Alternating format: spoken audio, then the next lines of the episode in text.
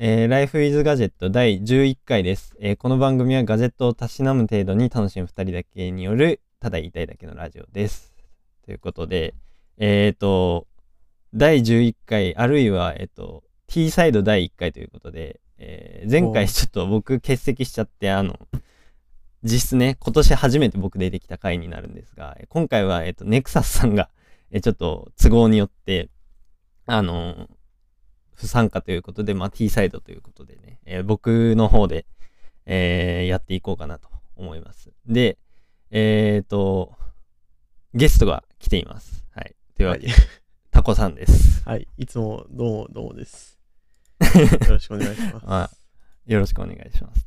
で、まあ、タコさんが来たら、まあ、何話すかっつったら、それはもうアップルの話しかないわけなんですが、えっと、日本時間の3月9日の午前3時からですね、えっ、と、アップルが春のイベントですね、スペシャルイベントを開催したんで、えまあ、そちらのお話をちょっとしていこうかなと。まあ、後日、あの、ネクサスさんともまたこのアップルのお話をもう一回多分取り直すと思うんですが、まあ、今回は僕とタコさんの方でちょっとまとめと感想をちょっとお話しする回にしていこうかなというふうに思っております。はいで、えー、軽くですね、まあ一通り、えー、お品書きをおさらいしていくとですね、まず Apple TV プラスの、まあ、コンテンツの追加とかのお話が一瞬だけ触れられて、で、その後に、えー iPhone13 シリーズと iPhone13 Pro シリーズに、えー新色が追加と。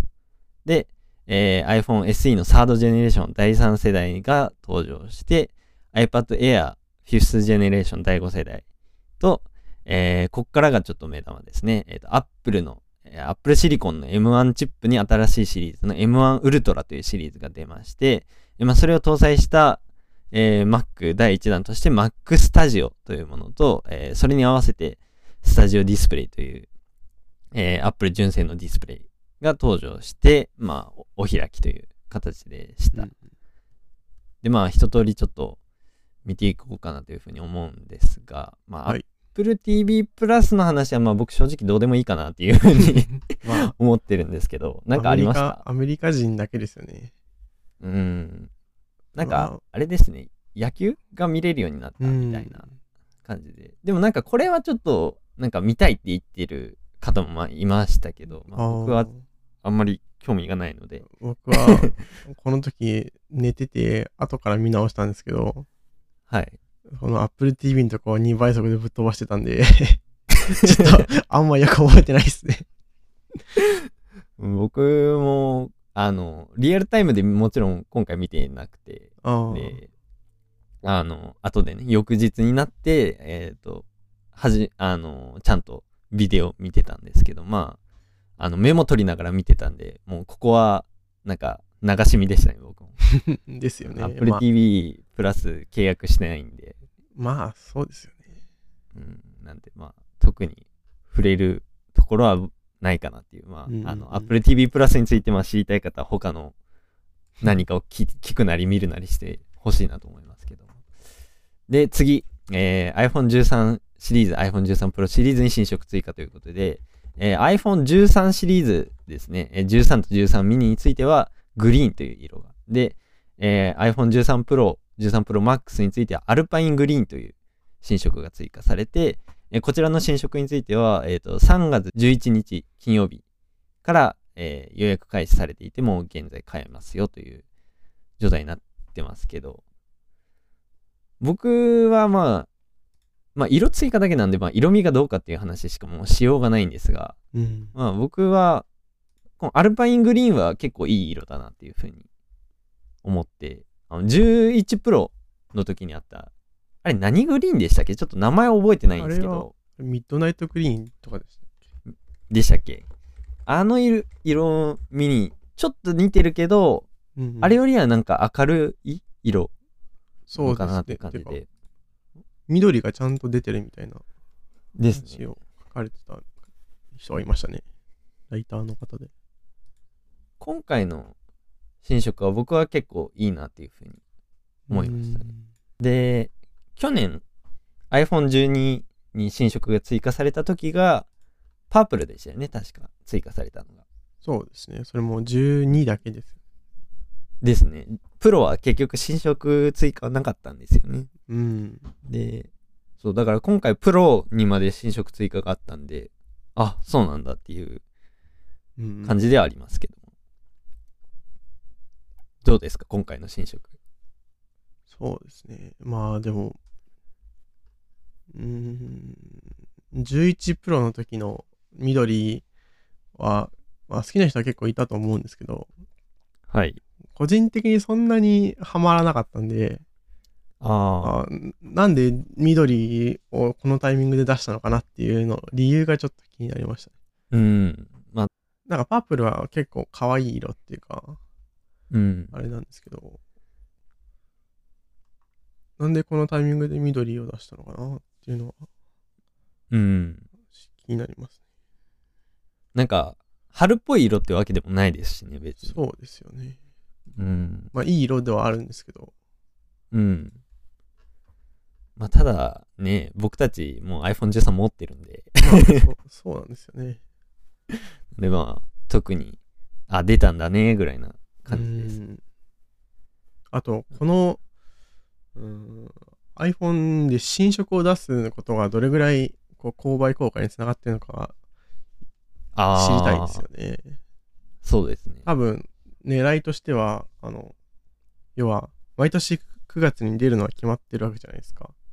はい。なので、その買い控えみたいなことがうん起こらないように作っこのタイミング、3月のタイミングで新色を投入してるんだと思うんですけど、はい。でも今13とか投げ売りしてるじゃないですか。そうですね。考えると、この新色追加が、その商業的にもどれぐらいのメリットがあるのかっていうのはちょっと気になりますけど、まあ、うんそれを知る術があるかっていう話は別な、あるんですけど、そうですね。でもなんか、もう12、13ってきたら、なんか春に新色追加はなんか恒例になりそうな気もしますよ。そうですね。で、現に iPhone7 とか8の時って確かレッドが春に追加されてた記憶があるんですよね。確か、プロダクトレッドが追あれで、7とかの時は確か最初からなかったはずなんで、うん。そうちょうどこのは翌年3月とかぐらいに追加されるっていうのがあったんで、まあ、ん前から iPhone の新色追加は春っていうのはまああありはしたんですけどね。なんですけど、なんか、そのプロダクトレッド以外の色が追加されるのはまあ12、13って来てるんで、そうですね。なんかあれですね、毎年どういう色が来るのかとかっていうのも楽しみだったりしますけど、これ誰が色とかって決めてるんですかね？あー、どうなんですかね。でもなんか、なんだっけ、アップのデザインラボみたいなのがあるらしくて、デザインスタジオかな？そこがなんか決めてるっぽいですよ。うーん。なんかなんでグリーンに至ったのかが気になりますね、本当に。そうですよね。うん。なんか、そう、一応、その、なんだっけ、あの、AirPods Max はい。とかをデザインしたチームみたいなチームと同じチームが作っまあ、色とかデザインしてるらしくて、はい。で質感とかによって色が変化するとかっていうのも考慮した上でこの色を調整して採用してるらしいのでうん。そこはどういう狙いでこの色に落とし込んだかっていうのはまあ気になりますよね。ですね。こんなにたくさん色があるのになんでグリーンなのっていう。うん、そう、そうですよね。13プロは全体的に色が落ち着いた感じなんで、そうですね。うん。あと、あれですよね。これで、10今までの iPhone は iPhone5S ぐらいからこう、スペースグレイとゴールドとシルバーって感じじゃないですか。はい。で、そこに、まあ、なんだっけ、パシフィックブルーとか、このミッドナイトグリーンとかそういう、その年の色みたいなのが追加されるようになって、はい。っていうのが、プロも今年からは、その、その年の色みたいなのが2色になったってことにもなりますから、うん。考えると、その、その、なんて言うんだろう、モデルカラーみたいな、特徴的なカラーが今後は2色ずつになっていくって考えると、まあ、結構面白いですよね。そうですね。このバンってこう、インパクトのある色がっていう。うんうん。まあ、新色追加はこれぐらいです。あ、はい。次、えー iPhone SE サードジェネレーションですが、まあ、軽く、もうほとんどの人はもう知ってると思うんですが、まあ、軽く言っておくと、えー A15 バイオニックチップ搭載の、えー 5G とに対応。で、筐体についてはセカンドジェネレーションから変更なしの、えー iPhone8 の筐体に近いあのホームボタンがある、えーデザインとなってていて、でカラーバリエーションが若干変わっていて、えーホワイトだったのがスターライト、ブラックだったのがミッドナイト。で、えープロダクトレッドは、えー引き続き採用されてるんですが、色味がちょっと違うみたいですね。で、えっ、と、カメラとかも特に変更は、ハード側では変更はないんですが、ディープフュージョンとか、あとスマート HDR が4になってたりとかで、えー撮影後の味付けが、まあ、えー良くなっている風に、えーアピールされていて、まあそういう風に、えー見ている方もいらっしゃるという感じですね。で、あとバッテリーが、えーものすごく懸念されてましたが、えーまあ一応 Apple 側の、えー主張、主張っていうか Apple 側によると、えー A15 バイオニックチップの超電力性能によって、えー一応駆動時間は伸びているよとうんいうふうに言われていて、えー3月11日の22時より、えー予約開始の18日販売開始というふうになっていますけども、まあ、多くの人はこれ買っとけばいいんじゃないって僕は思ってるんですけど、SE、第2世代の時から僕はもう SE でいいだろうっていうふうに思ってたんですけど、多くの人は。うん。まあ、よっぽどなんか画面サイズとかカメラがとかにあれがなければうんもう SE でいいんじゃないっていういうふうに僕は思ってる派の人なんですがどうですか？そうですね。一応まあ、13が、まあもう、なんていうの、ベースモデルではあると思うんで、まあ、はいとりあえず困ったら13とを買っとけばいいかなと僕は思うんですけど、うんでもまあ、なんでこれを出してるかっていう理由としては、はいこう、なんていうんですかね。あんまり、まあ、た普通にスマートフォン、携帯としてスマートフォンが欲しい層は結構ボリュームがあると思うんですけど、はい。要は、楽々スマホじゃなくて iPhone が欲しいみたいな。うん。かちょっと電話するけども、あの、3G が停波されちゃうから、スマホにしとかなきゃいけないから iPhone でなんかいいのがないかなとか、うん。そういう層って結構割と大きいと思ってて、はい。なんでそういう層に対して、まあ安定的な、こう信頼性のあるデバイスを提供するという意味では、すごい iPhone SE は重要な位置づけにあると思っているので、はい。そういう層が買うには、まあベストでちゃんとそれに合わせた進化を進めているなという感じですね。うん。まあそれに、その層とまあ、重ねる感じで、指紋認証が欲しい層も一応カバーしてはいるみたいな感じだと思うんですけど、ただあれですね。あのこの収録時点ではまだ出てないですけどあの iOS15.4 うんでしたっけ、から、あの、とうとうね、あの、マスクつけてても Face ID 通るようになる機能が実装されるみたいですけど、そうですね。まあ、あれによって結構、指紋が欲しかった人たちは、なんか満足いってるみたいですね。見てる感じだと。うんなんか僕としてはちょっとあの、マスクつけて Face ID 解除っていうのは、手放しに喜べるものでもないってちょっと思ってはいるんですけど、やっぱセキュリティの観点から多分本当は Apple としては満足いってないはずなんで、ああ、まあそうですね。うん、ただなんか仕方がないからこの機能を追加したみたいな感じが僕は感じてて、うん。うん、だからなんか手放しに喜んでいいものなのかっていうとなんかちょっと違う気もするんですけど僕は、うん、だからまあ依然として僕はやっぱタッチ ID はつけてほしい派の人ではあるんですけど、うんうん。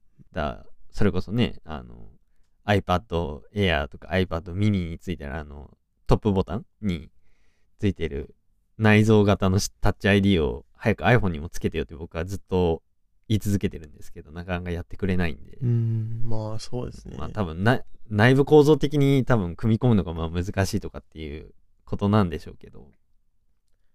まあでもあの、タッチ ID についてる指紋認証ボタンも結構なんか実際使ってみると気に入らないっていう人も結構いるので、ちああそこはどう、難しいところかもしれないですけどね。そうですね。いや、でも、この前、い、今もやってんのかな？わかんないけど、あの、楽天モバイルで、あの、iPhone SE が、あの、店舗で、回線込みで契約すると0円っていうのをやってて、あの、それで拾ってきたんですよ。うん、SE 第2世代を。で、まあ、ちょこちょこサブ機として使ってるんですけど、やっぱあの、タッチ ID の方が僕はやっぱ好きだなって改めて思いまして、これ使って。うん。うん。あの、まあこれ完全に僕の使い方の問題なんですけど、あの、Face ID って結局顔を、まあ、あの、読み取ってるんで、多分僕が、僕と iPhone の距離が近すぎるからだと思うんですけど、あの、通してくれない時があるんですよね。その、近すぎって多分読み取れないんでしょう、きっと、多分。めっちゃ近いっすね。っていうのがあるんそうなんですよね。まあ、多分、本当にそれ、お前がただ近づいて使いすぎなだけだろって言われたらもう何も言い返せないんですけど、でももうそういうのがあって、例えばあの、ワンパスワード開くときとかうん。に、あの、すブブってこう、あの、ダメでしたみたいなのが出るんで、あーってなるんで、まあ、そういう時に、このタッチ ID だったら、かざすだけでいけるんで、まあ、タッチ ID は今度あの、夏場の手汗の問題だったりとか、うん冬場の乾燥して荒れてたら読み取れないとかっていううん別な問題ももちろんあるんですけど、あとまあ手袋とかありますよね。ああ、そうですね。そうそうそう。寒い地域とかだとうん手袋つけますからね。そうっていうので、まあ、それはそれでまた別な問題があるんですけど、まあ、トータル的に考えて僕は、タッチ ID の方がやっぱ好きかなっていうふうに、改めて思ったところでありましたね。うん。まあそうですよね。まあ手に持ってるからそこで認証できるっていうのは、まあそうですね。アドバンテージではあると思いますけどね。うんでも、なんか次の iPhone14 とかは噂で、こう、センターステージみたいな、あの、はい。Mac とか iPad で導入されてたインカメラのうん機能がつくとかつかないとか言われてるので、はいまあ、それでもっと画角が広まれば、割と、こう、なんていうの、近すぎたり、まあ、急な角度で認証しても通るようにはなるかなっていう、まあ、そこの進化うんも、まあ、に期待するのもいいかなと思いますけどね。確かにそうです。あとはまあ、さっきのセキュリティで言えば、あの、交際認証ですかね。あの、名はい。の、あれを認識して認証するっていうのを Face ID に組み込んでくれれば、それでも、セキュリティと、あの、っていうの、認証速度みたいなのは早めることができるんじゃないかなと思ってるんですけど、うん。なかなかやってくんないですよね。そうですね。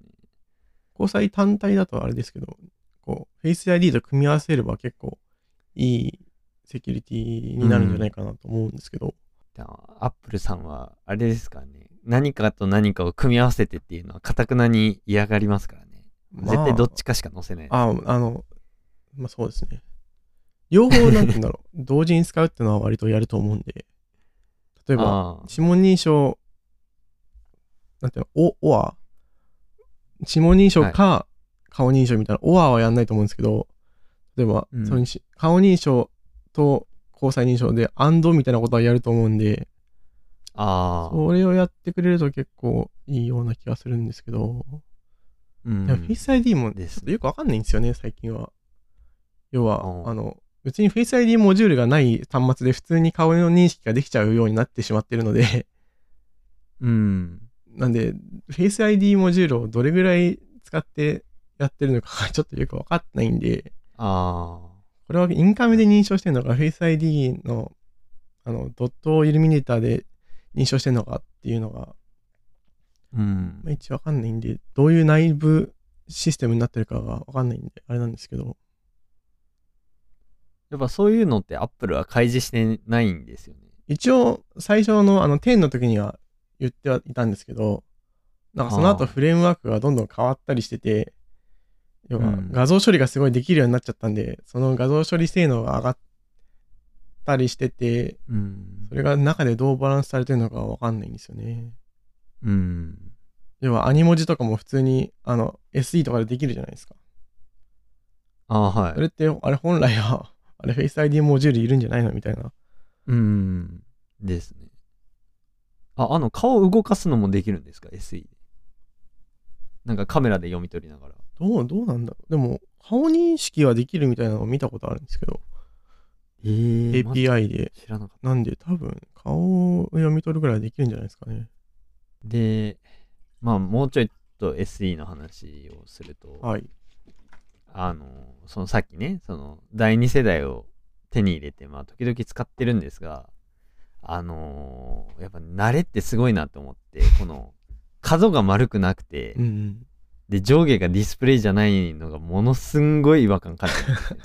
ここに関しては。なんか見て、あれなんで上ないんだろうなっていつも思っちゃうんですよ。うん。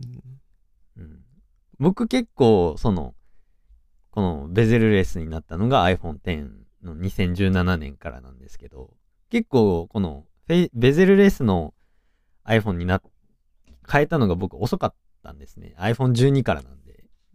が最初だったんで、遅い方で、なのにもうこんなになんか違和感を感じるようになってしまったのかっていう風で、ちょっとびっくりしちゃったんですけど、僕は、そうか6使ってる時にもう、僕の最初の iPhone は6だったんですけど、実は。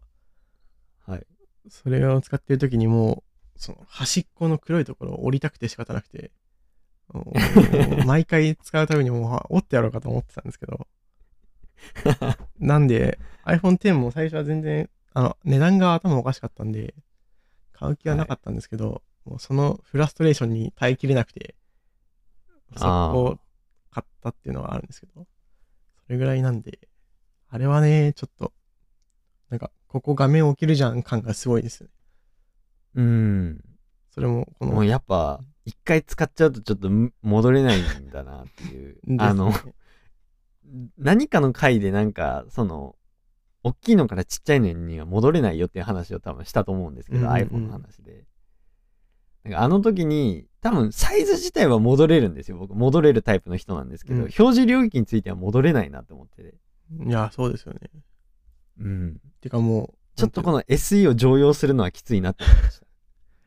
中身が完全にそのサイズにに合って作られてないですから、もうん。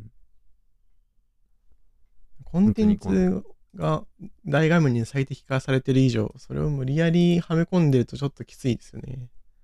うん。ですね。あ、でも、ノッチがないんで、あの、バッテリーのパーセンテ、パーセント表示がされるのはすあああ。確かに。あの、ノッチは別に僕嫌いじゃないですけど、あの、パーセント表示がされないのだけ未だに僕切れてるんで、iPhone に。うん。そこが、なんでいちいち、あの、コントロールセンター開かないと見れないんだっていうふうに、あれ、思ってるんで、まあそうですよね。うん、そこは素晴らしいなっていうふうに思いましたけど。で、あと、筐体ですね。筐体が、ちょっと僕これ意外だったのが、セカンドジェネレーションから引き続きだったんですけど、なんかこれまでのこの第1世代と第2世代の法則を考えると、10R か11かのどっちかが来ると思ってたんですよ、僕。うん。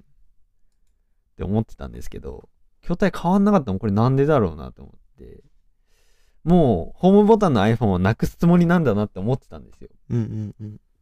次の10、ああ、次の SE で。だから、あれと思って、まだホームボタンは活かすのかって思ったんですけど。まあでも、10R がで、になるんじゃないかみたいなのが結構言われてましたけど、うん。個人的にあんまり 10R の筐体は好きではないので、まあ、それにならなくてよかったなっていう気持ちが正直あるんですけど、うん。ベゼル結構太くて液晶なので、うん。これあんまり好きじゃなかったんですけど、そうですね。10R。10R あんまり僕もそんそんなにでも 10R とか、好きでも嫌いでもないみたいな。うん 10R とか11になったら、それこそ13買えばいいじゃんっていう話になっちゃうと思うんですよね。っていうのがあるんじゃないですかね。確かにそうですね。うん。まあ、それはそうですね。うんあと今回、そう、あの、値段上がりましたね、結構。あ、そうですね。あの、前回の第2世代、途中で1回値上がりがあったんですけど、出た当初の価格が、えっ、と、64ギガが44,800円だったのかな？うん。確か。それぐらいだったんですが、今回はろ同じ64ギガでも57,800円からということで、うん結構1万円以上値上がりしてて、僕としては見て、あれ？なんか SE なのに高えと思っちゃったんですけど、やっぱこの5万円の壁ってすごいですよね。まあ、そうですね。なんか5万超えると途端に高く感じちゃうっていうのがあるんですけど、まあ、これはあれですかね。為替の影響とかにもよるんですかまあ、ね円安もあると思いますけど、まあ、あと 5G になったっていうのとかは単に影響してるのかなと思いますけどね。そうですね。ちょっと高いなっていう。うん。思っちゃいましたけど。確かね。どうせまたキャリアでばらまかれるでしょうし。に。あ、でも SE がどうなんですかね。メイン、さすがにもうないですかね。メインのその、あの、フラッグシップっていうかあれじゃないと思うんで、はい。あんま SE どう、あ、でも今でもばらまいてますか。ばらまいてますね。なんかもう SE はばらまき終わったぐらいの感じじゃないですかね今は。ちょっと前は結構バーって。多分このタイミングに合わせ、の間に合うようにばらまいてたんじゃないですか？でしょうね。多分第3世代が出るうんだろうからもう在庫吐かさないとっていうので、っうんていうところでしょうね。うん。だから、まあ、第4世代が出るのか出ないのかわかんないですけど、まあ、そのタイミングでばらまかれたらまた拾いに行こうかなっていうふうな感じで思ってますけど、僕は。ひどいあんま変わんなくないですか、考でも。第そうです。ね。変わんないです。そんな変わんないけど、まあ、なんか、コレクションとして持っとくのにはいい。うん。一応、あれなんで、SE 初代も僕持ってるんで、あまあこの調子でいったら SE コンプリートできるかなとかって、なんかわけわかんないこと考えてますけど。どうせ売ってもあんま大した値段にならないんで。ああ、まあそうですよね。まあ、そんなところですかね。じゃあ次、えー iPad Air 第5世代ですね。これ結構僕びっくりしましたけど、まあ、ざっくり、えー振り返ると、はいえー M1 チップ搭載と。えー8コア CPU、8コア GPU と。で、インカメラが12メガピクセルになって、センターステージ、センターフレームですね、に、えー対応と。で、セルラーモデルは 5G に対応して、USB Type-C のポートが、えー3.2だったかな ?3.1 だったかちょっと覚えてないですけど、えー 10GBps 対応のうん。ポートになりましたと。で、えーアクセサリー類は前世代の第4世代と互換性があって、カラーバリエーションが、えースターライト、ピンク、パープル、ブルーが追加されたと。で、こちらも3月11日の22時より予約開始の18日に販売開始となっていますけども。これ結構僕、びっくりしたと同時にショックを受けたんですが、はい。えっと M1 チップね、搭載っていうことで、なんか、イベントの割とギリギリ手前ぐらいで、なんか M1 チップ搭載じゃないかみたいな噂が駆け巡ってて、うん。で、僕はこれないでしょうって思ってたんですよ。またあの、イベント直前にもうどう、なんかもうわ、まあわけわかんない、もう、あの、投げやりなリークだろうとかって思ってたんですが、本当でしたね、これ。そうですね。で、まあなんでショックだったのかっていうと、えー今年の正月に僕 M1 の iPad Pro 11インチを買いまして、はい。うんあの完全にキャラ食われてるじゃないかっていう ところで、そうですね。うん、っていうので、ちょっとショックを受けて、僕、見ないようにしてたんですね、この iPad Air については。うんうん。見ないようにして、日本でのか販売価格ももう256ギガは見ないようにしてたんですけど、まあ目に入ったらなんか9万いくらとかだったかな確か。結構高いんですよね。うん。なんで、まあ僕としては、あ、意外と良かったって思って、あの僕 iPad Pro 10万8000円とかだったのかな？で買って、うん。初売りで買ったんですよ。だから1万2000円ぐらいのギフトカードで帰ってきてるんで、まあ、実質値で言ったらまあ、そんなに変わんないぐらいだと思うんで、うんうん。まあまあまあまあまあっていう。120Hz だし、そうですねあと、まあ、ベゼルも細いし。そうですね。で、端子もサンダーボルトなんで、そうですね。まあまあまあまあ、これで同価格帯だったらまあ、プロで良かったかなっていうふうに僕を言い聞かせてるんですけど、うん。ですね。で、まあ、ものとしては、多分タコさんもそんな興味ないでしょうし、まあ、そんなめ、そんなに熱狂的に追ってる感じじゃないですね。ですね。でも僕も iPad は好きですけど、うんまあそんなになんか iPad でがっつり作業するかって言ったら全然しないんで、うんまああれなんですけど、まあただなんか、あの、発表会のビデオを見てると、なんかやたらゲームをなんかすごいやってるところを差し込んでるイメージがあって、うんで、あとなんか Windows との比較とかもやってましたよね。なんか Windows、同格帯の Windows と比較してこんなに早いよみたいな感じで言ってたんで、なんかゲーマーからのなんかシェアを取りに来てるじゃないですけど、なんかそういう風にうもん。僕は見えたんですよね。まあ、Windows と比比較して全然対応ゲームとかも違うんで、まあ、一概に比まあ、較はできないですけど。なんまあか、でも、、その感じっていうか、見た感じだと、こう、なんていうんだろう、学生とかそこら辺のボリュームゾーンにターゲットにしてるんじゃないかなと思いましたね。そうゲームにも使えて、まあ、その、学校に持ってくパソコンとして、まあ Windows よりも性能が良くて、うんみたいな感じを意識してるような気もしましたね。そうですね。そう。なんか、やたらゲームやってて、あれこんなになんかゲームやってる映像って前差し込んでたっけなとかうってん。考えて、だったんで、ちょっと、あれだって。まあ、興 M1 味深いのその性能をアピールしてるっていう感じなのかもしれないですけどね。うん、あとまあですねこ。の前、Apex Legends のモバイル版が出たので、まあ、それが。を入れたっていうので、よりゲーム感が強いのかもしれないですね。うん。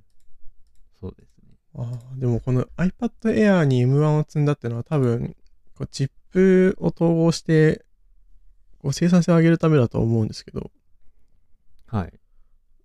でも、うん Air に M1 を搭載したら、プロとの性能差をどうするかっていうのはちょっと、どう考えてるのかなっていう感じはしますよね。うん。確かに画面はいいとか、サンダーボルトとか、あとライダーがついてるとかはあるんですけど、うん。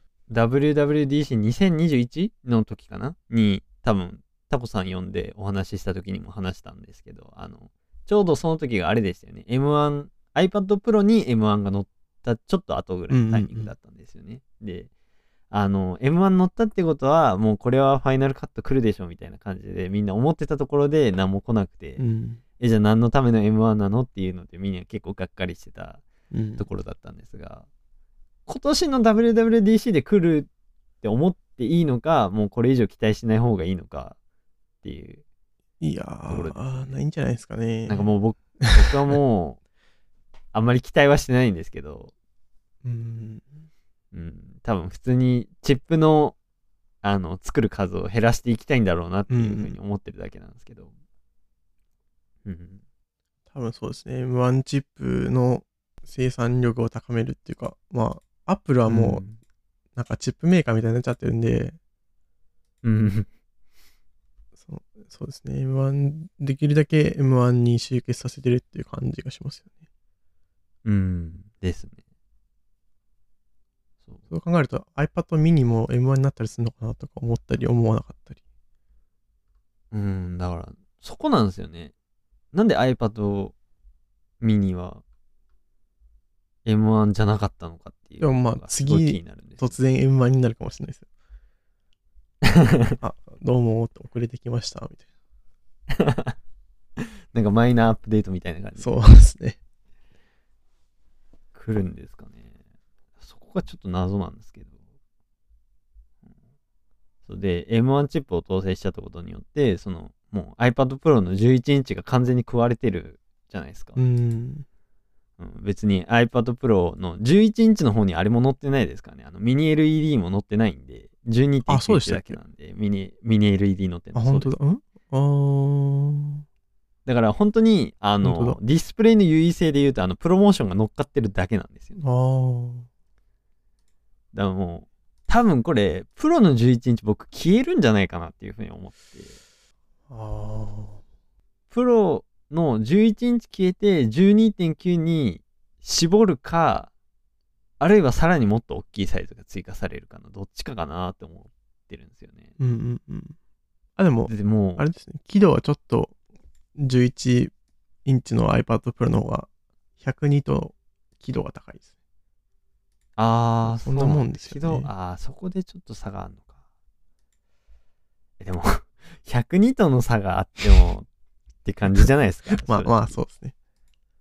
あんまり僕は、うん、うんって感じでも、プロの11インチは多分意図的にミニ LED を積んでる、積んでないわけじゃなくて、まあ技術的に難しかったからできなかったっていう感じなんじゃないですかね。うんなんでまあ多分そうだと思うんですよじ次期11インチプロはもしかしたら積んでくるかもしれないですね。うん。僕、僕はこの10インチサイズの iPad がやっぱ今のところ気に入ってるんですよね。うん、だからまあプロの11インチはまあなくなってほしくないっちゃなくなってほしくないんですけど、ちょっとまあエアーと完全に被っちゃってるしなっていううん。ところがあるんですよね。うん。そうですね。まあ、これを今、この iPad Air が出たこのタイミングで、さあ、どっち、友達とかにどっちがいいって聞かれたら、どう答えるかっていう感じがしますよね。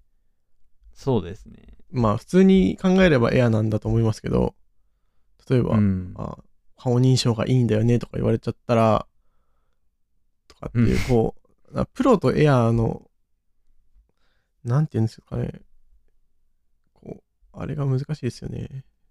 こう機能の割り振りがちょっとよくわかんないですよね。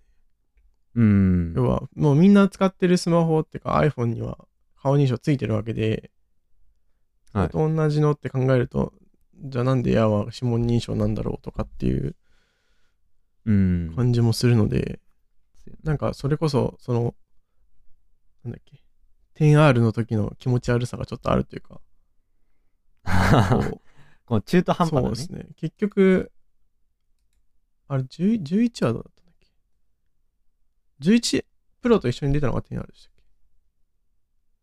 いや、えっ、と、け ?10S と一緒に出た？10S と一緒に出たのが 10R。で、11 Pro と一緒に出たのは11です。何もついて11は、あれ、液晶でしたっけ？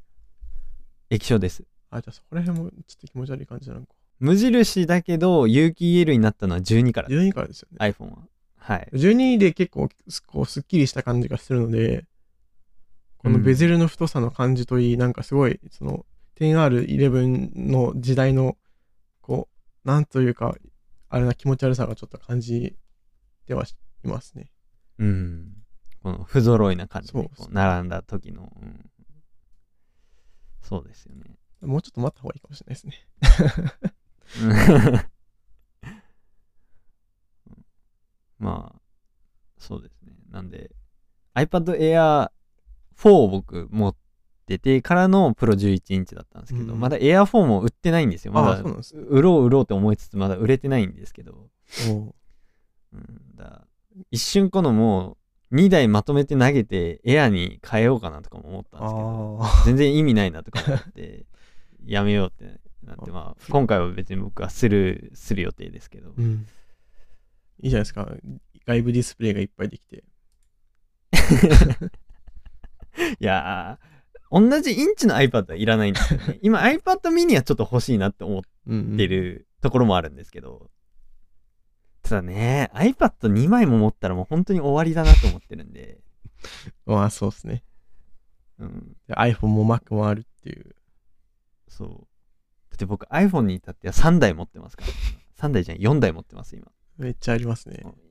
意味がわからないんでうんあの片付けないといけないんですけど、まあ、そんな話はどうでもよくて そう。でも難しいですよね。Air と Pro11 インチどっち進めるかって言ったら意外と値段が高いからプロ行ってもいいんじゃないって思ったりもするんですけどね。うん。僕も別にプロでいいんじゃないかなと思いますよ。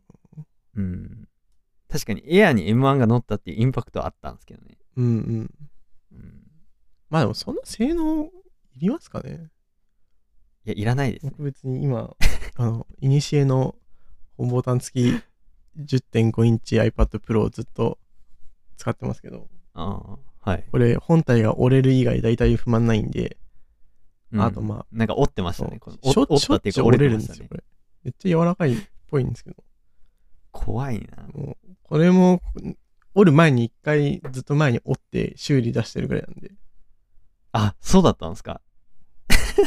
しょっちゅう折れるんですけど、あとまあペンシルが、こう、肉機第一世代。のあぶっ刺しペンシルなんで、でもそれ以外はほぼ不満ないので、ー、そうですよね。僕も Air4 からプロ11インチに乗り換えましたけど、じゃあなんかプロに上がったからってなんかやってんのって言われたら全く何もしてないですから、うねん。なんなら、多分、本当にプロ欲しい人からしたらむちゃくちゃ怒られるような無駄遣いしてるんで、僕は。で本当にプロ欲しい人ってどういう人なんですかね？逆になんか、うんどういう人がプロじゃなきゃいけないみたいなってあるんですかね？とやっぱり今のところお絵かきしかないんですよ思ってね。うんお絵かき、iPad Pro。そう、お絵かきができて、快適に使えるんだったら、まあ、多分 iPad は Face ID の方がいいと思うんで、うん。そしたらプロになるじゃないですか。そうです。もう僕も本当に液タブとしか使ってないんで、うん。液タブ兼、あ、YouTube が流せる液タブみたいな感じなんで、そそうで。で、まあ、使う快適性を考えると、まあ、プロの方がいいから、今買うとしたら多分プロですけど、うん。だからちょっとよくわかんないんですよね。そうですよね。僕も、あの、Mac のサブモニターとしてしかほとんど使ってないんで、サイドカーで。うん。なんか、別にパソコンとかななくて何でもかんでもこれにしたいっていう人的には、まあ、すごい、1枚持ってるにはいいと思うんですけど、うん。他の環境が整ってるとね、そうねどうしてもサブキー止まりで終わってしまうんですよね。うん。まあでもあれじゃないですか。学生さんとかは手書きでこれでノート取ったりとかうん。してる方も多いんじゃないですか？まあでも手書きでノート取るんだったら、打てばよくねって思っちゃいますけどね。最近僕は、その、結構昔は手書きノートめっちゃいいじゃんと思ってたんですけど、はい。手書きで文字をん板書するって結構大変なんで、それも、このああ、そうですね。あの液晶のトゥルトゥルした面に書き続けるっていうのは結構大変なんで、うん。考えると打っちゃえばはや、まあ、早いっていうのはあるんですけど、まあ、ノートを手書きで取れるっていうのはいいですけどね。こう、図を書いたりとうんか線を書いたりとかは楽なんで、まあ、ハイブリッドで使うっていうにはすごいいいと思うんですけど、うん。結局、まあ、僕は今のところずっといる環境が、そのパソコンを使わないと何もできないような環境にいるので、はい。結局パソコンみんな買うんで iPad を使ってる人を見たことないんですけど、であも、あ、その、もうキーボードでパチパチ。そうですね、もうコーディングとかはしなきゃいけない感じとかはあるので、うんうん。でもそういう、ただ、例えば、こう、経済学部とかで、こう、資料をただ見ればいいみたいな、で、ノートが取れればいいぐらいだったら、まあ iPad でも結構いいような気がしますけどね。うん。いや、でも、手書きを、手書きノートとしてめっちゃ使ってる人ってなんかすごい、すごいなと思うんですよね。そう僕はまあ別に学生時代 iPad とか持ってなかったですけど、うん。勉強とかに使ってなかったタイプの人間ですけど、もともとノート取るのが下手くそな人間だったんで、うんうん。なんか iPad とかでめっちゃ綺麗になんか書いてる人とか見ると、わ、すげえと思いますけどね。まあ、そうですよね。iPad で本当に手書き文字でノート取ってる人っているのかなって感じしますけどね。一応僕のインターネットお友達だと、1名めっちゃ iPad で勉強されてる方います。おー高校生の方ですけど、すごいです。12.9インチの iPad Pro 持ってましたけど、えー、買ってめっちゃ嬉しそうになんか、やって勉強しましたね。あなんで、手書きでいろいろ書くノート取るの楽しいですからね。うん、まあ、そんなとこですかね。はい僕たちはちょっと iPad を使いこなせない 派閥の人なんで、iPad、勝手に決めつけちゃいます。YouTube 再生機派なんで。ですね。で、次ですね。こっからがピークパフォーマンスっていうそうですね。感じですね。Apple Silicon の新しいチップ、えー M1 Ultra ということで、うん。えーちょっとチップ系については僕あんま詳しくないんで、正直あの、プレゼンテーションを聞いてても何言ってるのかちょっとよく分かってなかったんですけど、うんうんまあ、ざっくり言うと、えっと、M1MAX を2個つなげたものが M1 Ultra っていう。チップらしいですね。で、まあ、このなんかつなげるのをなんかウルトラフュージョンって言って、まあなんか相変わらずなんかアップルらしい名前つけるなっていうふうに。なんかすごいみんなに中学生みたいな名前だなとか言われてて、すごい可愛いなと思ったんですけど、なんかマックスとウルトうこのん、後なんかちょっと中二病感ある、ハイパーとかつくんじゃないかみたいなことを言われてて、可愛いなと思ったんですけど。で、えっと、CPU のコア数が MAX でじ20コア。うん。で、GPU が最大64コアと。うん。で、えー、RAM、メモリですね、は、えー最大128ギガまでいけますよと。で、もちろんメディアエンジンは搭載していますっていうところだったんですけど、まあ、僕としてはまあ、この CPU なんかかける2みたいなのはあの Mac Pro を思い出すなっていうところですね。Mac Pro も、い今の Mac Pro もやってるのがちょっとあんま覚えてないですけど、CPU かける2みたいなオプションがあったんで。あの、タワー型の頃ですね。あの、ゴミ箱になる前。確か、うん。えー、G4×2 みたいなのがあったはずなんで、ちょっとそれに近いものを感じましたけど。うん。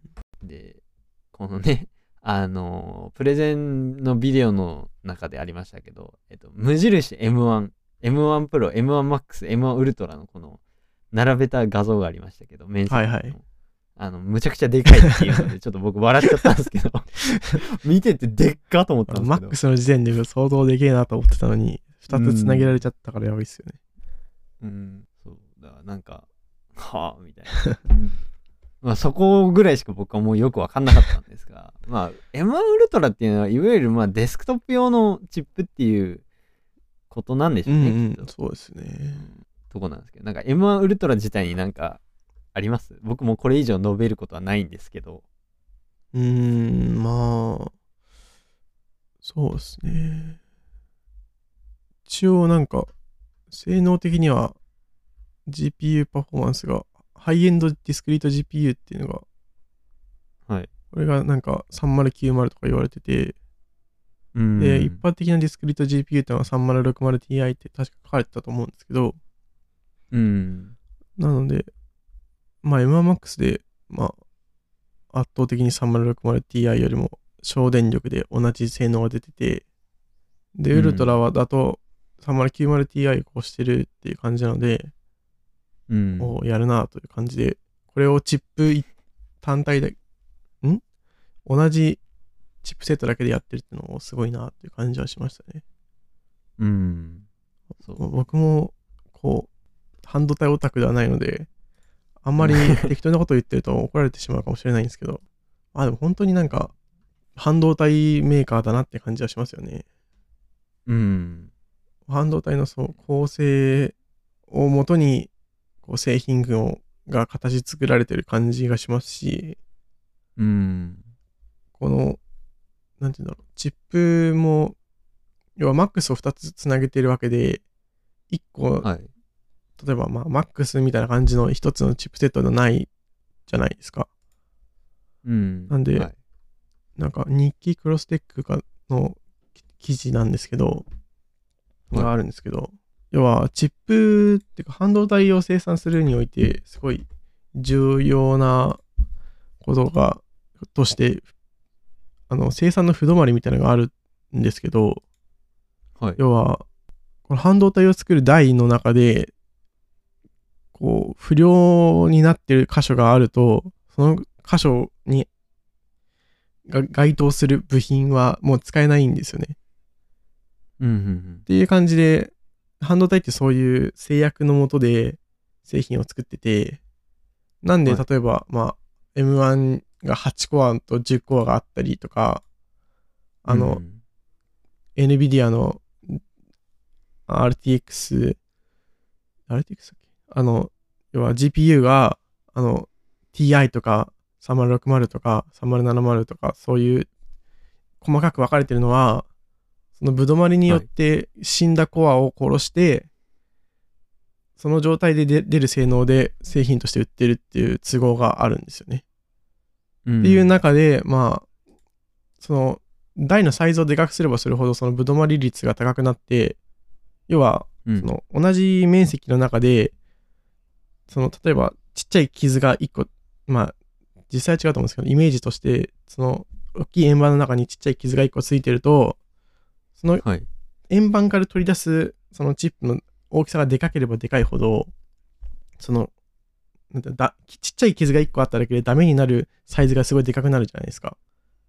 はい。例えばその円の中から4つしか部品が取り出せないときに傷がちっちゃい傷が1個あるとその1個がダメになって4分の3しか生産できないみたいになるんですけどそのはいチップが小さければ小さくすることによって例えばその30個そこから切り出すときにちっちゃい傷があってもまあ30分の29は生産できるみたいなそういう都合があって、うんっていうのを考えたときにまあウルトラだと要はマックスを2つつなげてるので、ウルトラ1枚で作るよりも生産効率が高いんですよね。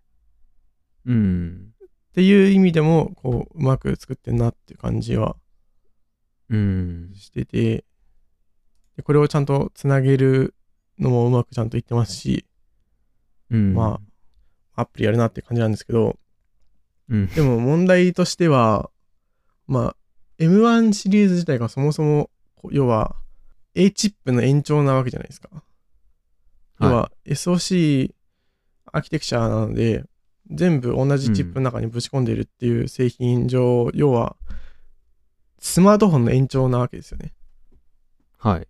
だスマートフォンをなんかアホみたいに強くして、そのアホみたいに強くしたやつをくっつけちゃったっていうのが M1 ウルトラなんで、うん。まあこれがスマートフォンっていうかまあ SOC の限界なんだなっていう感じは、皆さん言われてる感じはすると思うんですけど、うん。なので、この後、その Mac Pro はいにどういうふうにこの M シリーズの Apple Silicon を活かすかっていうのが結構気になるところではありますよね。そうですよね。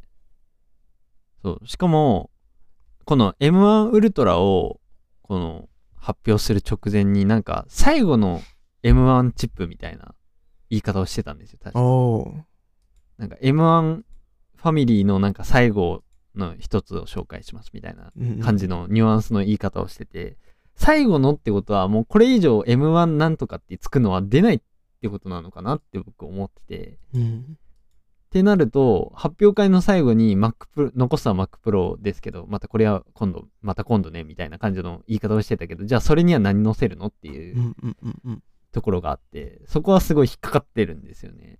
多分 M2 を載せてくることはないと思うんですよね。うんおそらく。M2 無印をまさか Mac Pro に載せてくるとかっていうのはまあ、ないと思うんで、ってなると、な、どう、何する気なんだろうなっていう。案外、なんか、M1MAX2 個つなげた M1 ウルトラを2個載せただけですとかなんか、そ、そこでさらって終わっちゃうのかなとかも思ったりもするんですけど、どうなのかなっていう、そこが僕は気になりましたね。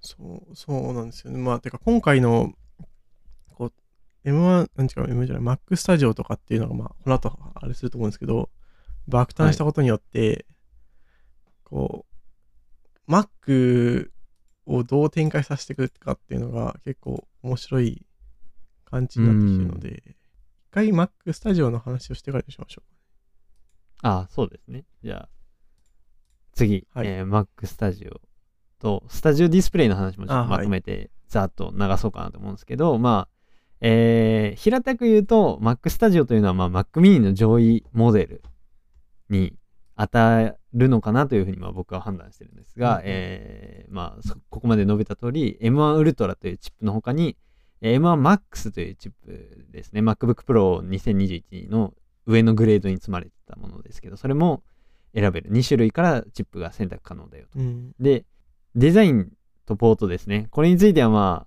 いろいろ賛否両論ありそうだなっていう風なデザイン。寸法としては、えっ、と、縦と横の大きさは Mac mini と変わんないんですけど、あの、厚みですね。と、厚みが、えっ、と、Mac mini の 2. 点何台分、3台いかないぐらいのうん。厚みになっていて、重さが 結構重いっていうものになってますと。で、えっ、と、スタジオディスプレイですね、えー27インチの 5K 解像度の 218ppi 画素密度ですね。218ppi の Apple 純正のディスプレイと。えー色域が P3 に対応してて、輝度が最大602と対応と。で、えートゥルートーンに対応していて、で、スタンドは、え3種類から選べて、えーデフォルトのやつは高さ調節ができない iMac24 インチと同じに近い、多分厳密には一緒ではないと思うんですけど、それに近いものと、うんもう一つは、えっ、と、プロディスプレイ XDR の、えーあの、10万円するあの、お高いスタンドですね。あれに近い、えー機構の、えー高さ調節ができるモデルと、えーもう一つベザマウントですね。に対応したマウントの3種類から選べると。で、えーディスプレイの方では、えーノーマルのあの、えーグレア液晶の他にも、えーナノテクスチャーガラスですね。ね。あれも、えー選べると。うんで、えーここがちょっとびっくりなんですけど、ディスプレイに A13 バイオニックチップが搭載されていると。で、えープロディスプレイ XDR にはなかったインカメラが搭載されていて、えー12メガピクセルの超広角と、で、センターステージに対応しています。で、内蔵マイクとスピーカーがあって、ドルビーアトモスと空間オーディオに対応していて、えー接続端子は、えー、サンダーボルト4が1個と USB3.2 Gen 2が3つあって、えー 96W 給電が可能っていうものになっていますけど、はいまあ、まず Mac Studio のお話ですね。このデザインですね。デザインっていうかまあそうだな。Mac Studio どう思います？うん。ものとしてまあ、ものとして、まあ、値段を考えなければ、まあ、いい いい製品なんじゃないかなと思いますけど、要は、うん Mac Pro を買うまでもないけど、まあ、要は、まあ、I- iMac よりは強い Mac が欲しいなっていう人には、まあ、いいんじゃないですかね。うん。ここはね、まだ Mac スタ、Mac mini がどうなるかっていうのがちょっと気になるので、そこがどうなるかが分かってからって感じはするんですけど、うん。まさに、その、Mac Pro まではいらないんだけどっていうタイプの人間だったんですよ、僕が。はいはい。うん、まあ、あの、M1 になって、まあ、Mac Pro 買いましたけど、うん。まあ、M1 でも、やっぱ、パフォーマンスの限界っていうのが、まあ、一応僕の使用用途でも、まあ、見えてきてるんで、まあ、これより1個上のグレードの、まあ、M1 Pro とか積んだ Mac mini とか来たらいいなと思ってたんで、うんまあ、今回の Mac Studio は、まあ、割とドンピシャに近いんですけど、ちょっとやりすぎなんですよね。まあそうですね。一般人が使うって感じじゃないですよね。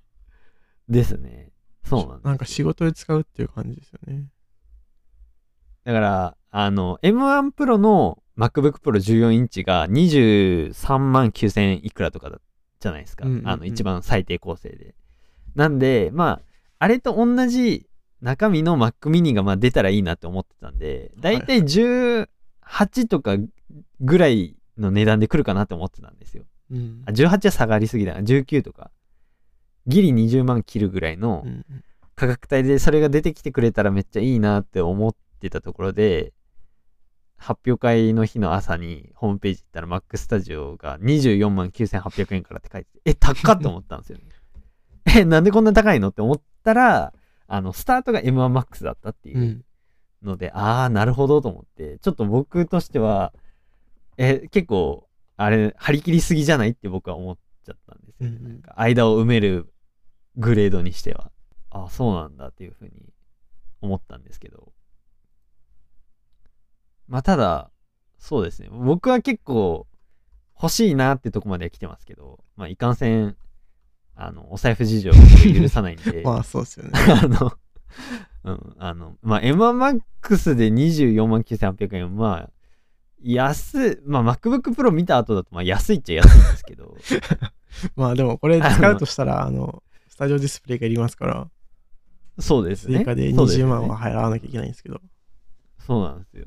だそうなると、結局、うーんってなって、まあ僕はね、僕僕が一応、あの、カスタマイズ？で、SSD は僕次2テラにしたいなと思ってるんで、でやると、M、Mac Studio とスタジオディスプレイ合わせて53万とかだったんですよ。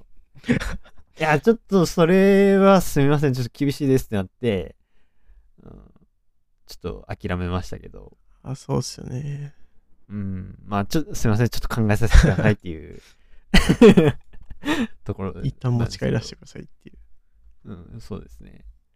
ちょっとうん。まあ、ちょっと、とりあえず検討しとこうかっていううところではありますけど。で、まあ、うん、どっから触れたらいいのかな。デザインと冒頭の話からしますか。はい。デザイン、どう思います？そうですね。まあ、まあ、まず、すごい、ファンがすごいなっていうのが第一印象ですね。これ多まあ分、そこですよねあれですよね。もう、感覚的には、あの、Mac mini の上にファン乗せたって感じですよですね。もう本当に多分そんな感じですね。よ。ですよね。なんか内部構造の画像？うんん？ビデオだったかな？があったけど、ほとんどファンですよね。えぐいっすよね、これは。3分の、うん ?5 分の3ぐらいファンですよね。いやもうほぼファンやんって思ったんですけど。そう、本当に多分、ファンを抜いたら、多分、Mac mini に収まるぐらいのサイズですよ。うん、収まると思います、これは。うん、ちょっとこれ面白かったなっていうのはあるんですけど。ちょっとあれに近いですね。あの、M1 の MacBook Air が、あの、ほとんど、あの、冷却機構だったじゃないですか、あれ、中身が。あのなんかちょっとあれに近いものを感じるなっていう感じはしましたけどね。うん。そうですね。ちょっと面白いなっていうのはありましたけど。まあ僕はデザインは、まあ悪くない、まうんあかっこいいかって言われたら、まあ微妙ですけど、微妙っすか？うん、なんか、まあまだ見慣れてないからっていうのもあるんでしょうけど、うん。なんかすごい、お弁当箱感が。すごいなっていうそですねうん、まあでも、僕としては悪くないかなっていう感じですね。個人的には、あれですね。スペースグレイを出さなかったのはちょっと許せないなと思ってるんですけど。あー、色そうね。ですね。これスペースグレイだったらいいなと思うんですけどね。確かに。僕は Mac はスペースグレイ派なので、うん。ま M1 Mac mini がシルバーしかない時点でもう切れてたんですけど、こいつもかっていう感じですね。ですね。なんか、スペースグレイの方が強そうじゃないですか。うん。そうですね。なんか、うん強い、強いキャラ感はありますよね。なんで、グレーの。なんかシルバーなのかなって感じはしたんですけど。まあでも、確かこう一部の過激なアップル信者の方が表面にポートを置くんじゃねえって言ってらっしゃいましたけど、に。ですね。まあ個人的には表面にポートがあったのは良かったなっていう感じはするので、うん。まあここも含めて、まあ割といいんじゃないかなと思うんですけど、ですね。今でも Mac mini と比較してて思ったのが、はい。スタジオは背面のポートの周りが黒くないんですよね。ほう。あー、はいはいはい。そうすると。ミニもここ黒くなくなっちゃうのかなっていう感じはうんこの黒いのは結構好きだったので、うん。ちょっと寂しいなっていう感じはしますね。確かに。あ、それか、なんか、そう、背面にめっちゃなんか違和感を感じてたんですよ。なん、なんだろうな、この違和感はって思ってたんですけど。そうか、Mac mini そうですね。確かに。なんですよね。う裏黒いわ。黒い方がかっこいいんですよね。なんかポートがすごい、ねポートの存在感がすごくないですか ?Mac スタジオの。うん。そうです。黒いとこう穴とあの黒い面がダブるんですごい存在感が消えると思うんですけど、シルバーに黒い穴がいっぱい開いてるとちょっとうわ穴開いてるなって感じしますよね。そうですね。まあでも、ポート全部どうせ線で繋がっちゃうんで。まあまあまあ。それに後ろですから。見えないんで。まあね。っていうあとみんななんかあの AR で置いて、はい。あ、でけえっていうのをみんな言ってたんで、あ確かにーそうだなって感じがしましたね。あ、まだ AR 試してないよあ。やってないですか？やってないですね。僕もやってないんですけど、なんかみんながすごいでかいって喜んでるんで、でかいんだと思ってはいるんですけど、でも、それは、Mac mini の時も実は似たような感じだと思ってて、Mac mini ってなんか、すごい、あ、ちっちゃいなって感じするんですけど、実際に見ると結構でかいんですよね。そうなんですよ。あんまり可愛くないんですよね。うん。なんで、って考えると、まあ、それが上に伸びただけだったら、まあ、それはでかいわなって感じはするんですけど、うん。なんで、もうこれがね、もう、一回りか二回りちっちゃくなるとすごいちょうどいい感じな気がするんですけどね。うん。いや、でもまあ、Mac Studio は、まあ、この大きさでやっといて、Mac mini をもし、まあ、M2 無印で載せて、モデルチェンジするんだったら、そっちでちっちゃくして、もう、Mac mini はもうひたすらなんかコンパクトに振って、っていう割、あの、なんだろう、キャラクター分けができれば、まあ、いいんじゃないかなって思う。うん、でもなんか、Mac mini と、こう、Mac Studio のこうフットプリントっていうか、あれの、こう、面積が変わんないところを見ると多分そんなに変わることはないんじゃないですかね。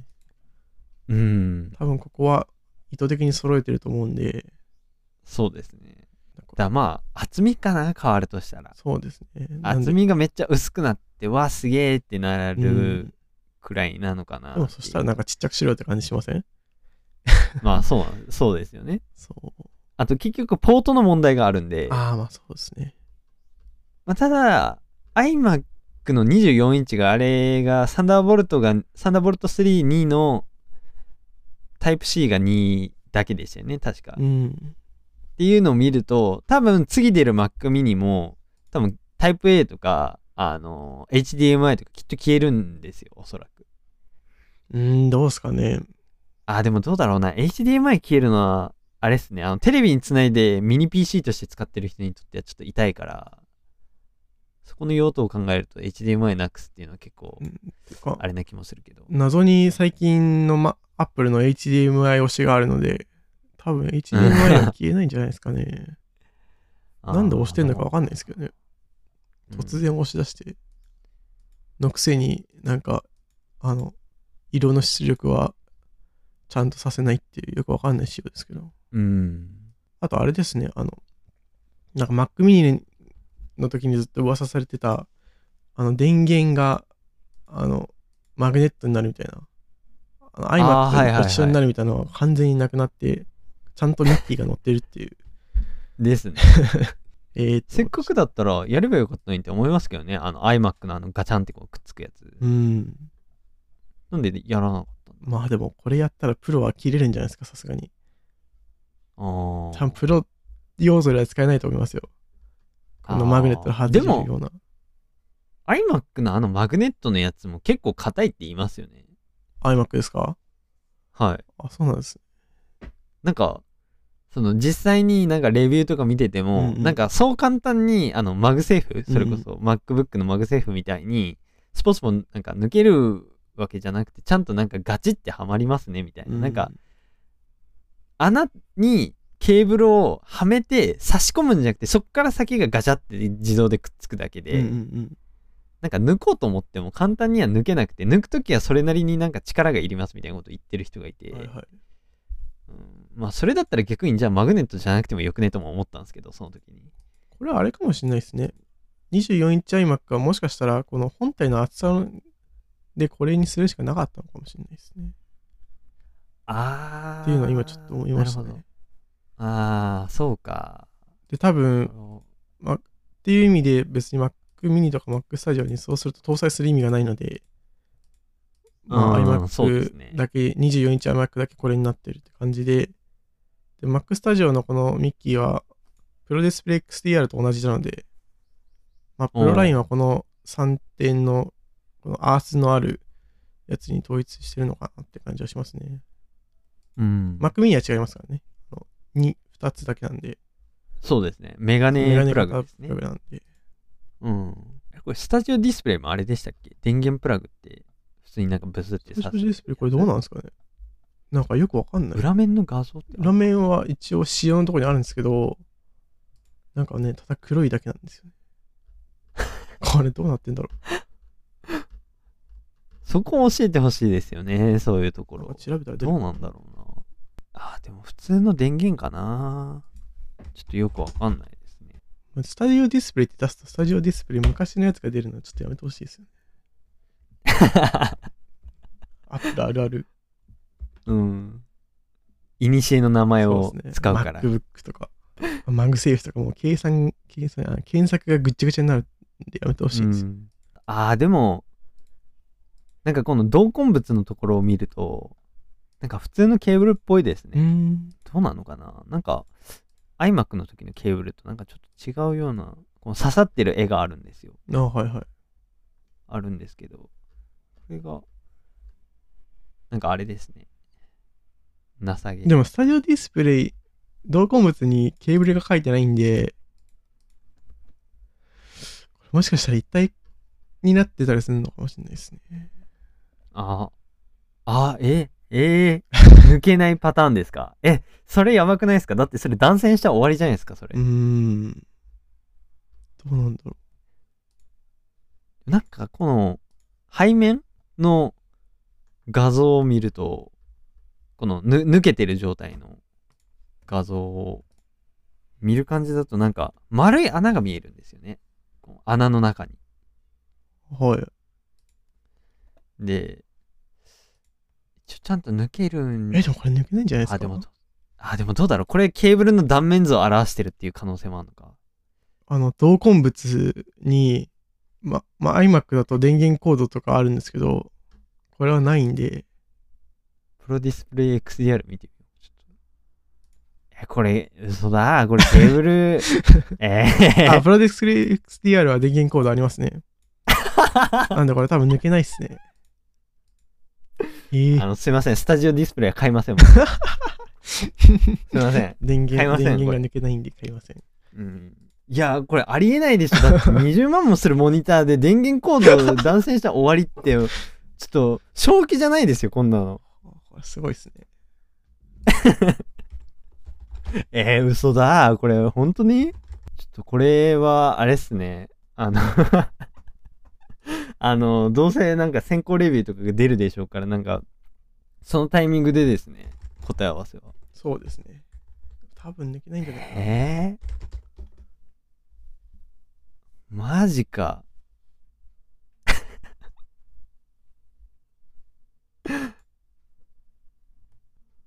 やばいって。まあ、抜けてほしいっていう希望を向けるだけ向けておきますかね。まあ、このエピソードが、この先行レビューが出るより前にできるだけ上げたいです。そうですね。この収録時点ではまだ何も知らない人たちが こうやってわーわー騒いでるっていうのがまあ記録として残しますけど、ホームページを見ていろいろ考えてるっていう。うんただのオタクたちの そうですね。えー、これ抜けないのはちょっとないでしょう。うわーすごいなんか恐ろしいことに今気づいてしまいましたね。えー、これ抜けないんだったらマジでちょっと引くわ。まあ、お楽しみということで。ですね。うんななんでこの話になったの Mac Studio のああれ Mac ですスタジオの電源の話ですね。いえいえ、まあ、ポートうん。の話です。でも Mac Studio は多分、そう、ポートの話に戻りますけど、はい Mac Studio が、まあ、実現できたのは、要は、うーんと、M1 ウルトラが、をん ?M1 ウルトラがあるからこそ Mac スタジオがあるっていう感じだと思うんですよね。っていうのは、あの、なんだっけ。M1 ウルトラと M1MAX にしたときに、に Mac スタジオの仕様がちょっと微妙に違うところがあって、ほう。あの、サンダーボルトの話なんですけど、まあ、前面のサンダーボルトが M1 ウルトラはついてるけど、まあ、M1MAX はついてないくて、USB-C ポートになってるっていうとところがあって、多分これは、その、中のチップの問題で、はい。チップの GPU とか、まあ、サンダーボルトを処理する IC チップが足りないから、まあ多分、うん。MAX の方は前面が USB-C になってると思うんですよね。はい。で、これは、えーと、サンダーボルト、ああ、でも、うーん、どうなんだっけ？ちょっとあんまり、こう、ちゃんと、チップを解析してないんであれなんですけど、まあ、MacBook Pro の時は、はい。もうそこから Mac M1 Pro、M1 Max だったと思うんですけど、はい。その時は、まあ、要はサンダーボルトが3つしかなかったじゃないですか。はい。なので、まあ、それが多分、うん、サンダーボルト43つわざと載せたというよりは、まあ、せなんて言うんだろう。その中の M1 チップの制約のせいでそれしか載せられなかったと思っているんですけど、はい。考えた時に、まあ、スタジオはそれを3つしか載せられないのを、3つか4つしか載せられないのを、まあ、マックスだと1個しかないので、まあ、背面4つだけしか載せられなくて、で、でもウルトラはそれを2つくっつけてるんで、その余りが、大気の余りがあるので、サンダーボルトを前にも載せれたっていう感じだと思うんですよね。はい。考えると、この、サンダーボルトとかの出力とか、そこら辺の兼ね合いを M2 でどうしていくのかがすごい気になるところで、うん。M1 は最初の頃からすごい、その映像出出力が、に問題があったじゃないですか。要は画面が1枚しか出せないとか。うん。すごいそれが問題になってて、で Mac mini は結局それで M1 しか出てないわけじゃないですか。そうですね。なので、ここで M2 になった時に、そこら辺がどれくらい補強されるかっていうのが気になるよなっていうのを、が M、Mac Studio のこのポート構成と、このウルトラっていう存在によって、その次の M2 の仕様がどうなるかっていうのがすごい気になる感じがしました。っうんそうですね。てなると、まあ、これが例えば M2 になって、そのサンダーボルトとかディスプレイポートの性能がすごい向上した場合に、Mac mini はどういう構成で出てくるのかとか、うん。あとまあ、その MacBook Pro はどうなってしまうのかとかっていうのがすごい気になりますよね。うん、これでもし、ねあサンダーボルト4つついて、マグセーフ消しましたとか言われたら僕は泣いてしまうんですけど、うん そうですね。M1 Pro 買いましたからね。そうですね。そう、僕は14インチのあれを買ったので、だそれこそその発表会の時にも話しましたけど、なんかあの、意外とあの、マグセーフも帰ってきて、HDMI も帰ってきて、SD カードも帰ってきてっていうのが、うん。短命で終わったらこれ、相当ひどい話ですよねっていうの多分、した覚えがあるんですけど、うんうん。そこですよね。M2 Pro とかが出た時の MacBook Pro がどうなるかっていうですよね。そこはまあユーザーは不安ですよね。僕持ってないからあれですけど。一言みたいな感じになってますけど。そうですね。そうで、にまあ、24インチ iMac も同じような感じで、サンダーボルト2つしかないとか、はいサンダーボルト2つと USB32 つ構成しかないので、そこがね、うん気になるところではあります。あと、さっきも話出てましたけど、前面にポートがあるのに関しては、かなり賛否が分かれてますね。そうですね。え、でも、僕はまあもう、うん、あの、今、まあ、M1Mac mini 使ってますけど、M1Mac mini の上に、あの、サンダーボルトドックを重ねて置いてて、うんうん。もうそこから前面にビヤーってもう紐が伸びてるんで、うん。うん、あのー見た目よりも利便性を取っちゃう人間なんで、僕はもう、だったら本体に、の前面にあるのはむしろ嬉しいぐらいなんですけど、うん。ただまあ、極端に嫌う人は、やっぱ嫌うでしょうね、これは。まあ今までの iMac でかたくなに、あ iMac あの、昔の、あのはい。ベゼル極太 iMac 時代からは iMac の前面にポートを持ってこなかった恨みつらみがある人は多分うん。なんでここで変えたのっていう感じはすると思うんですけど、うん。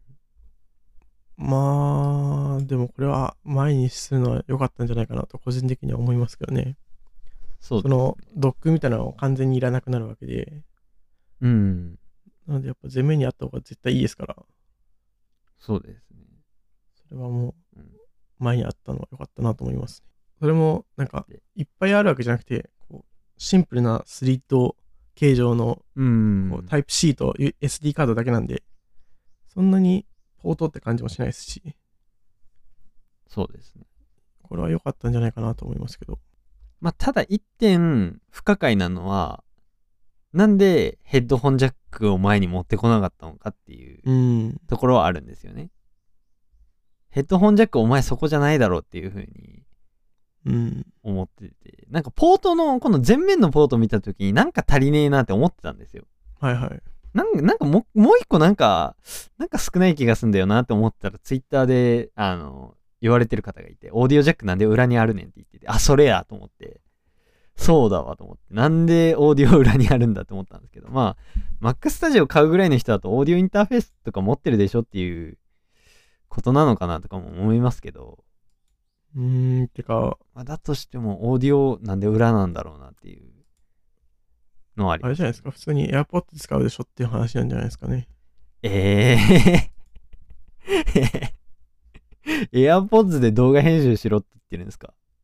それこそ、その、しっかりした、例えば、その、ヘッドホンとかを使いたいのであれば、まあ、多分つけっぱなしにしとくでしょうから、うん。考えるとまあ、裏にからな長いケーブル伸ばしてうん。っていう方が、って考えると、なんていうの？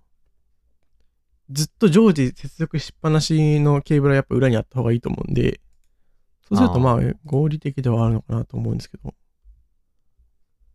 で、なんかう、んこう、ちょくちょく接続したり外したりっていうことをするんだったら、まあ、AirPods あるからいいじゃんっていう感じなんじゃないですかね。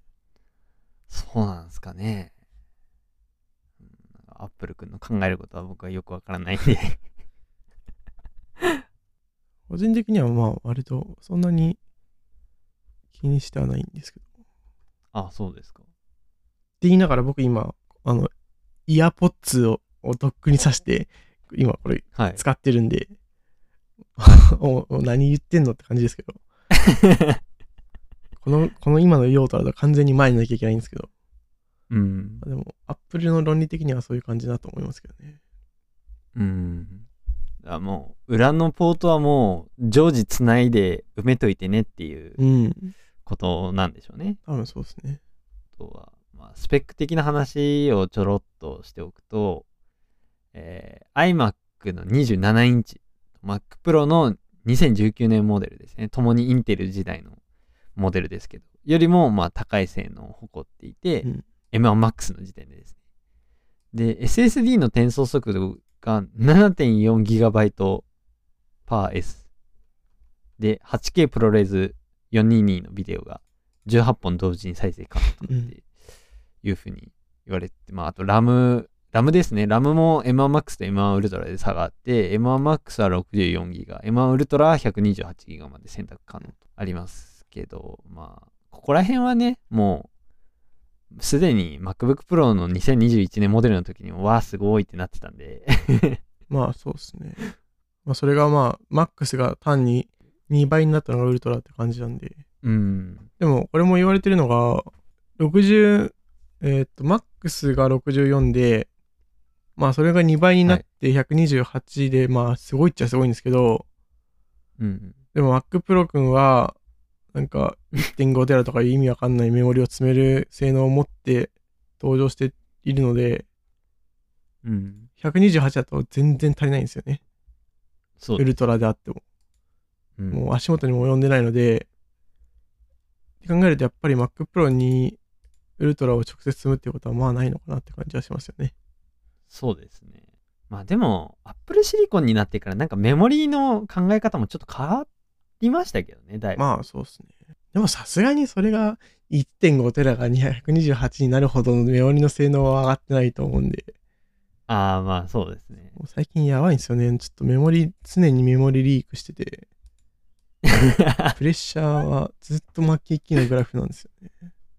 これは Mac が悪いのか OS が悪いのか、それとも僕が Chrome のタブをめっちゃ開いてるのが悪いのか、ちょっとわかんないんですけど、ちなみに、その、えーアクティビティモニターのメモリーで一番最も食ってるのって何ですか？一番最も食ってるのは今のところは Google Chrome ヘルパーですね。ああ、そうなんですね。その次は Windows サーバーですけど、うん。まあ、僕16ギガなんで、うん。16足りないのかなって感じしちゃうんですけどね。こんなにインテルのやつでこんなにずっとメモリ気にした記憶はないので、うん。ちょっとこういやよくわかんないです僕のインターネットお友達で同じく M1 の M1 Pro の MacBook Pro はい。持ってる方がいるんですけど、その方もメモリリークでずっと悩まされてるんですよ。うん。で、あの、その方は、あの、コントロールセンターが、あの、20ギガぐらい使ってましたね。やばいっすね。もうずっとそれ言ってますね。なんかもう、またコントロールセンターが食ってるみたいな話されてましたけど。これはちょっと M1、これで M2 でこれ直ったらちょっと本当にやばいっすよね。うんみんな発狂するソフトウェアアップデートで直せそうなあれですけどね、まあ、そうでそ。直ってくれないとちょっと困りますけどね。うん。常にグラフは巻き機なんで、うん。なんか再起動しても、Chrome を再起動しても、Mac を再起動しても、すぐに黄色くなっちゃうんで、うん。ちょっとこれだけはね、って感じなんですよね。いや、僕も16じゃ足りてないですもん。僕は M1 ですけど、普通の。うん。足りないですね。ずっと末期期。まあ、黄色はまだなんか、一応大丈夫っては言いますけど、ねまあまあ赤が、赤がずっと出てるとまずいって言いますけど。でもなんかずっと黄色って嫌じゃないですか。そうですね。気分的には良くはないですよね。うんうん。だからまあ、次、Mac 買うんだったらまあ32かなって思ってたんで、メイン機を買うんだったら。まあ、それこそ Mac Studio は、確か32がスタートですよね、これ。なんで、うんまあちょうどいいっちゃちょうどいいんですけど。うん。で、まあ、スタジオディスプレイの話もちょこっと触れておくと、さっきもうなんか電源の話で全部飛んでしまいましたね、僕もう。フレーズスプレーの話しますかまあ、チップが乗ったっていうのは結構びっくりかなっていう、うん、まあ、そうですね。単体のディスプレイなのにっていう。まあでも、ただこれ言われてる方がいたんですけど、チップ載せるんだったら Face ID 載せろやって言ってる人いましたけどね。ああ、そうですね。うん。そこはまあ確かにそうやなとは思ったんですけど。うん。まあでもそこのセキュリティ関点、関関連のところはまあ本体側でやらざるを得ないからまあそこもちょっと、いや、でも、それはキーボードでできてるんで、あいけるとは思うんですけど、あ。あ、そっか。接続、ああ、そうです、そうですね。フェイス ID の話は、ちょっともう一緒に話ししますかね。ちょっと気になってるのは、まあ、スタジオディスプレイの、まず、そもそもベゼルがぶっといっていうのと、これはなんでこんな太いんだっていう、多分まあ理由としてはカメラだと思うんですけど、はい。と、あと、プロディスプレイ XDR とスタジオディスプレイと、まあ、MacBook Pro 14インチを並べた場合に、プロディスプレイ XDR はベゼルが細くて、カメラもなくて、すごいスッキリしてるんですけど、で、MacBook Pro 14インチは同じようにベゼルが細いけど、ノッチがあってカメラがある。でも、スタジジオディスプレイはベゼルが太くてカメラがあるっていう感じになってて、で、ノッチはないんですよね。。なんで、こはいのデザインのなんか、バラバラ感がちょっと気になるところではあって、うん。これはなんなんでこうなっちゃったのかなっていう感じはするんですよね。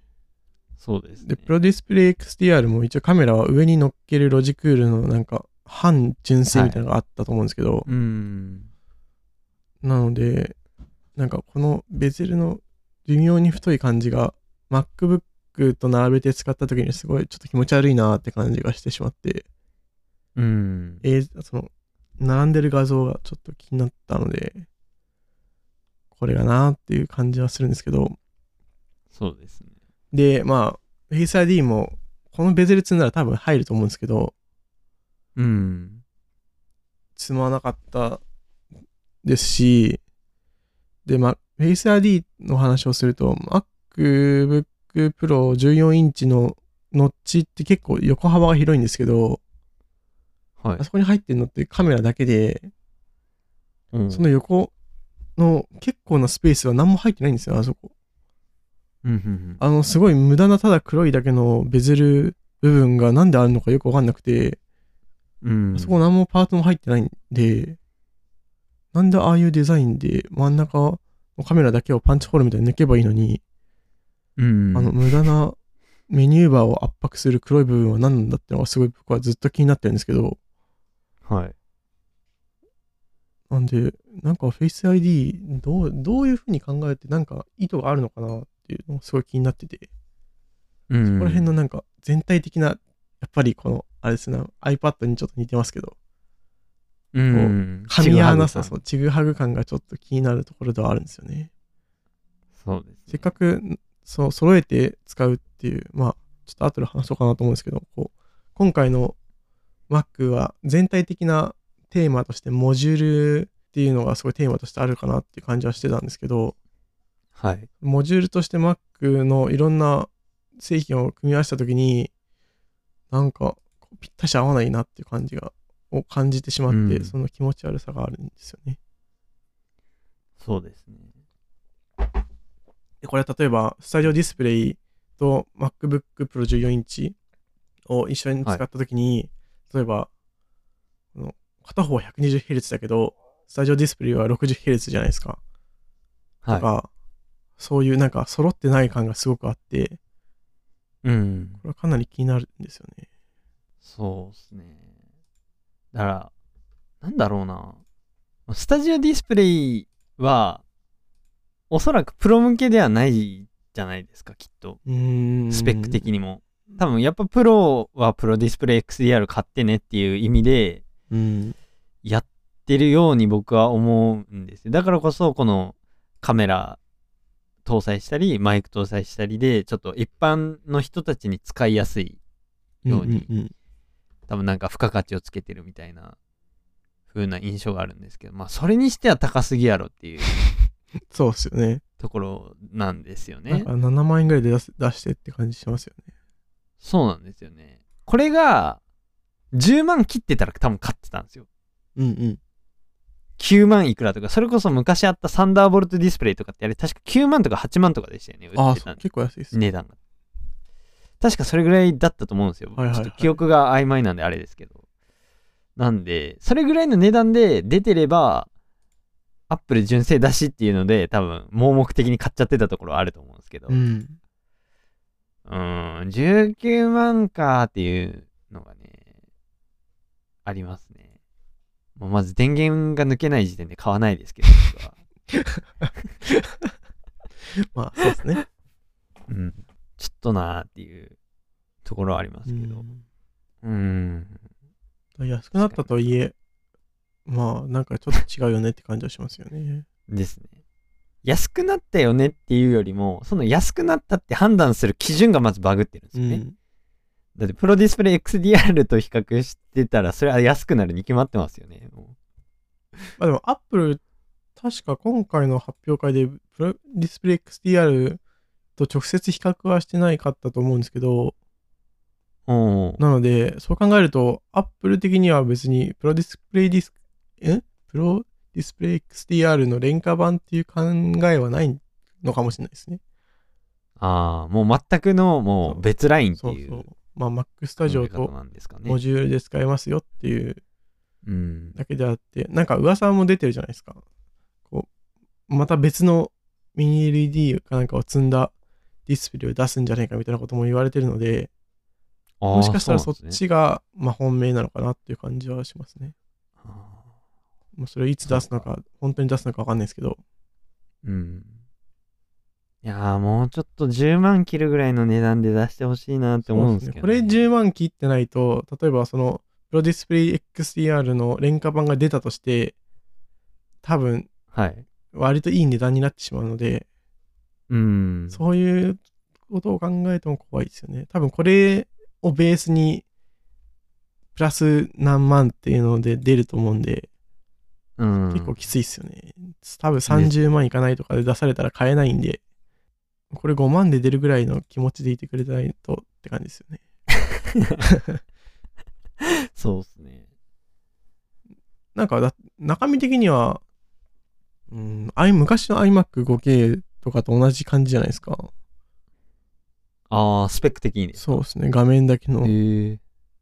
5K レティナで、ああ、まあはいはいはい。その最後の方はナノテク。クスチャーガラスもありましたし、でもカメラもあれもついてたんで、まあ、別にあの、チップは載ってないですけど、うん。だいたい感じとしてはすごい似てるので、そうっすね。考えたら、高くね ?20 万って感じはしますけどね。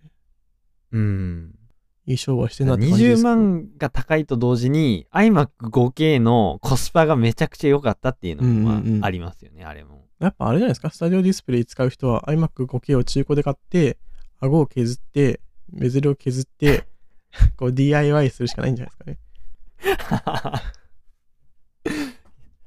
っぱそうするしかないんですかね。いや、そんぐらいちょっと、なんかなって感じしますよね。うん。まあ、正直僕今回は Mac Studio とこのスタジオディスプレイのものそのものもまあ面白いんですけど、それよりもやっぱ iMac27 インチが消えたのが一番興味深くて、はいはい。多分、この Mac Studio もスタジオディスプレイディスプレイも、多分本来は出す気がなかったんだろうなと思うんですよね。うん。多分やっぱ Apple としては、本当は iMac の27インチの後継、まあ噂では30インチとかって言われてましたけど、この M1Max を搭載した大きい iMac を出したかったはずなんですよ、きっと。おなんだけど、やっぱそれが多分冷却とかの問題で、この、クリアできなくて、っていう形で、この、なんかいい感じにモジュラー式能とかっていう風に言ってますけど、多分 Apple としては本当はやりたくなかったことなんじゃないかなと思うんですよね。そうっすかね。僕はなんかそんな風に受け取りましたね、なんか。あー個人的には結構計画的にモジュラー化をしてたような気がしたんで、ああ。結構このモジュラーの考え方は好きなんですけど、うん。いや、僕もこのディスプレイとこの本体が分離してる方が好きなタイプはいはい。今回のが出てくれ、出てきたのの自体はすごい嬉しいんですけど、はいただやっぱなんか、どうしてもこの iMac27 インチが消えたのが、もうなんか釈然としないんですよね。で、出なかったっていうのも、この iMac の上位機種が。はいはい。っていうのを考えると、うん。だから多分兼ねてから、多分、iMac の大きいやつに M1Max 乗せるの厳しいかもしらんから、とりあえずなんか、それの代わりとして出せるようにっていうので、多分プランは立ててたっていう、こう Mac Studio と Studio Display っていうのは立てつ、立てておきつつの、まあ、iMac いけたらそっち出そうぜみたいなうん。感じだったのが、やっぱできなかったからこっち出そうっつって。で、この M1 ウルトラが M1Max を2個つなげましたっていうのも、この結局 M1Max のチップが載ってますだけでこれを出しちゃうと、なんか話題性に欠けるから M1Max2 個つなげようぜっていうので出したっていうところなんじゃないかないっていうやーそうっすかね。気もしてて。個人的に思っているのは、こう、すごい iMac が MacBook Air に似てるなっていう感じがしてて、はい。iMac は今まで21インチと27インチだったじゃないですか。そはいれがまあ24インチに収束、収束したっていう感じにまあ結果になったと思うんですけど、はい。Mac、I、ん ?MacBook Air も昔は13、あの、まだ背面が光る頃の MacBook Air は、うん。まだ11インチと13インチがあって、まあはいそれが結局今のくさび型の、あの、レティナを積んだ13インチに収束されたっていう感じになったと思うんですよね。はい。なので、やっぱり、うーん、ある程度のこうエントリーキーは別にそんなに、こう、多く作る必要はないと思うので、うん。まあそこをい、こう、キュッと、こう、カテゴリーをくっつけたっていう感じ、整理したっていう感じなんじゃないかなと個人的には思うんですよね。ああ、なるほど。要は、11 11インチ MacBook Air である必要も別になかっただろうし、うん。っていうのから、まあ、13インチのいいやつ1個にまとめて、まあ、じプロは今は、まあ、今後、エアがどうなるか分かんないですけど、うん、プロが14と16ってなったように、まあ、iMac も別に21インチ iMac、27インチ iMac をまとめてしまえばいいので、まとめて、まあ、プロの人はいろいろ選べるように、まあ、モニターと、まあ、プロは Mac をつないだりとか、まあ、まあうん。MacBook をつないだりとか、まあ、それこそ Mac Studio とか Mac mini をつないだりできるようにしたんじゃないかなという感じが個人的にはしてますね。ああ。そうすると結構綺麗。麗にまあ整頓できたんじゃないかなという感じがしてるので。じゃなかったら多分まあ27インチ iMac はもう24インチ iMac が出た時点で僕は個人的にもうないなと思ってたので、あ、マジっすか？まあそうですね。ええー、すごい。さすがにこれで27インチで安い iMac を出す意義もないと思うんで、うん。そうですね。そこまで性能を求める人は別に一体型である意味がないじゃないですか。そこにこだわったら多分ないと思うんで、ああ。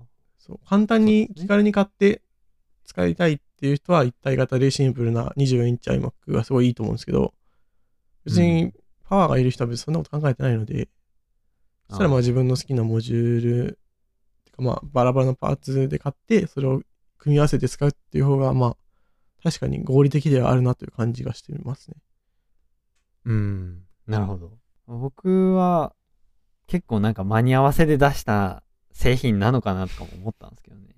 今回 Mac Studio。だから、あの、実はその iMac に上位チップを載せる研究っていうのは引き続きやって、はいはい。出来次第 Mac Studio はディスコになるっていう、この結局なんか、あの、幻のはいはい。モデルみたいな扱いを受けるのかなっていうふうに僕は見てたんですけど。でも個人的にそれが、その前の iMac Pro の感じに近いなと思ってて、うん。iMac Pro でそれをやったので、はい。あもうなんか iMac27 インチの命は短いなっていう感じがしてたんですけど、ああ。もうあれも完全になんか、あの、大根おろし Mac Pro までのつなぎっていう感じで出してたので、はい。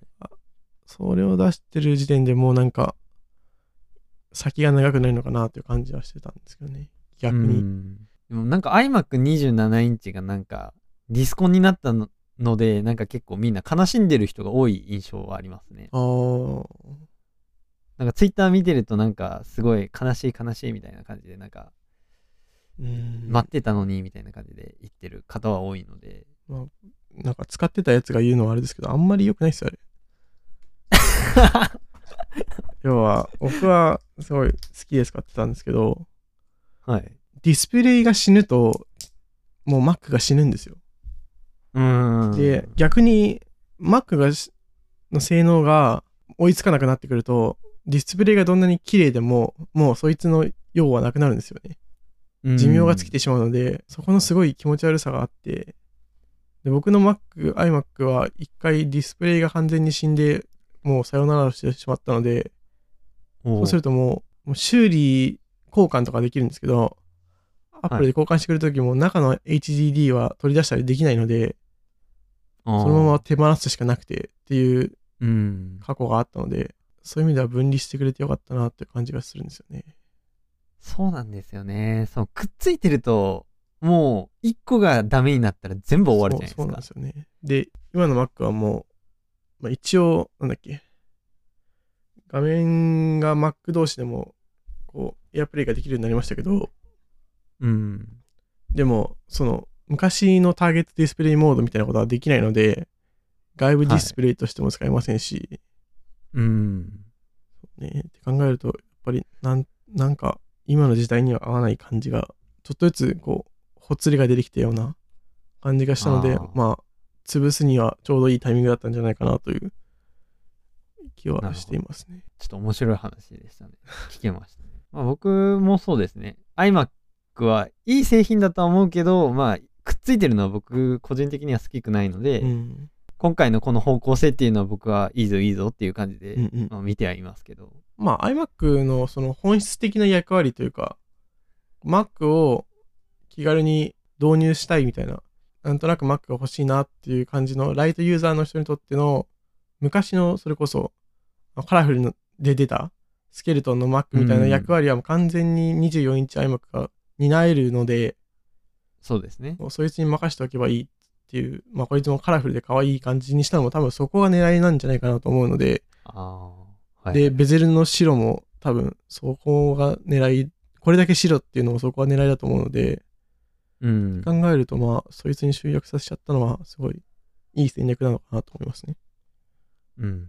なんかね、スタジオ、ちょっとそのモジュールの話をしたいんですけど、ああ、はい、どうぞ。今回のその Mac のテーマとしてすごいモジュラー、あモジュールっていうかモジュラー式ってはい。いう、要は、その、パソコンとディスプレイみたいな感じの組み合わせを、まあ自分でいろいろ組み合わせられるようなシステムにしましたうんというのが、まあ今回のテーマだと思うんですよね。てか、まあ、はい。M1、あの Apple Silicon Mac のシステムがそういう風にできてて、うん。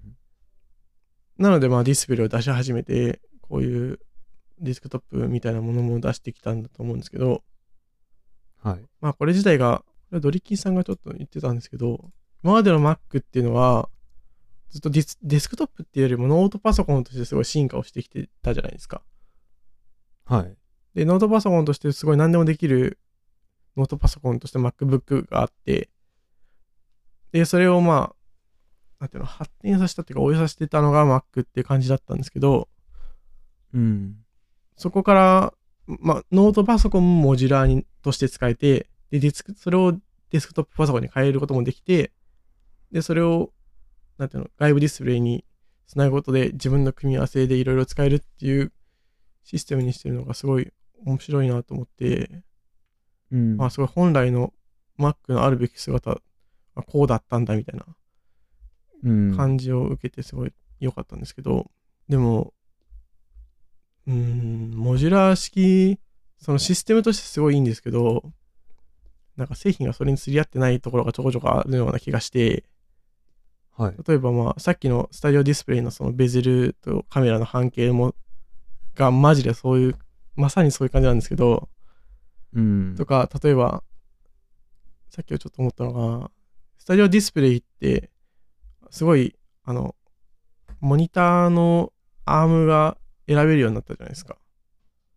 はい。要は、スタンドが、あの、iMac の24インチみたいなスタンドか、あのプロディスプレイ XDR みたいな、こう、上下に動いて、くるくる回るスタンドか、あと、あのベサマウントアダプターはい。だったと思うんですけど、これってなんか付け替えできないらしいじゃないですか。そうですね。こういうところだよなっていう感じがしてて、プロディスプレイ XDR はこう、パチッとね、付け替えできる構造になってて、すごいこれがいいんですけど、なんで、なんでこういう風にしなかったのかなっていうのがすごい気になってて、ですよね。そうそう。そうすると、まあ、ね、スタンドも多分これ、プロスタンド、プロディスプレイ XDR の時はプロスタンドっていうスタンドがあったと思うんですけど、はい。であとはベーサマウントも取り外します。取り外して取り付けできますっていう感じだったんですけど、うんプロディスプレイ、んプロス、なんだっけ？このプロスタンドと、スタジオディスプレイのこのすごい似た感じの構造のスタンドは多分これ別物で、はい大。きさ高さも違うし、アームの長さもちょっと違うんですよ。うん。で、このベサマウントの形も全然違うので、あベサマウント自体は多分24インチ iMac のに似てるんですけど、これもなんかモジュラー式にしろよっていう感じがすごいして、うん。